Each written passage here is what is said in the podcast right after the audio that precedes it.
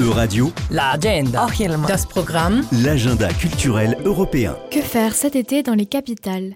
Voici pour vous un guide d'événements culturels à ne pas manquer en juillet et en août.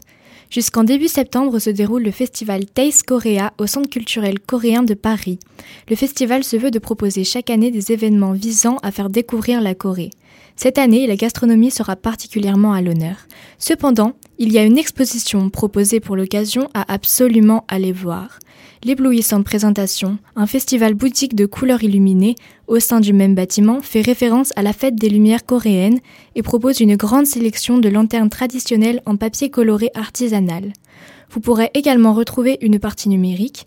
Grâce à un dispositif de réalité virtuelle, il sera possible de se plonger entièrement dans cette ambiance exotique et colorée.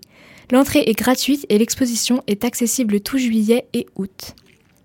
Peut-être que cet événement vous convaincra de venir passer quelques jours à Bruxelles. Du 14 juillet au 14 août prend place dans les rues de la capitale In the Streets. Ce sont de nombreux rendez-vous, autant sportifs que culturels et artistiques, proposés au détour des ruelles. Cet événement permet surtout de mettre en avant l'identité des divers quartiers les plus attractifs de la capitale.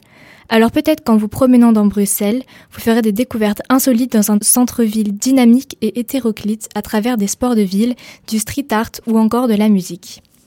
Le Knockney Market revient cet été encore sur les quais de la gare désaffectée de Varsovie-Main. Ce marché nocturne ouvre début juillet, du jeudi au dimanche. C'est un endroit idéal pour les curieux. Vous pourrez là-bas faire des expériences culinaires improbables.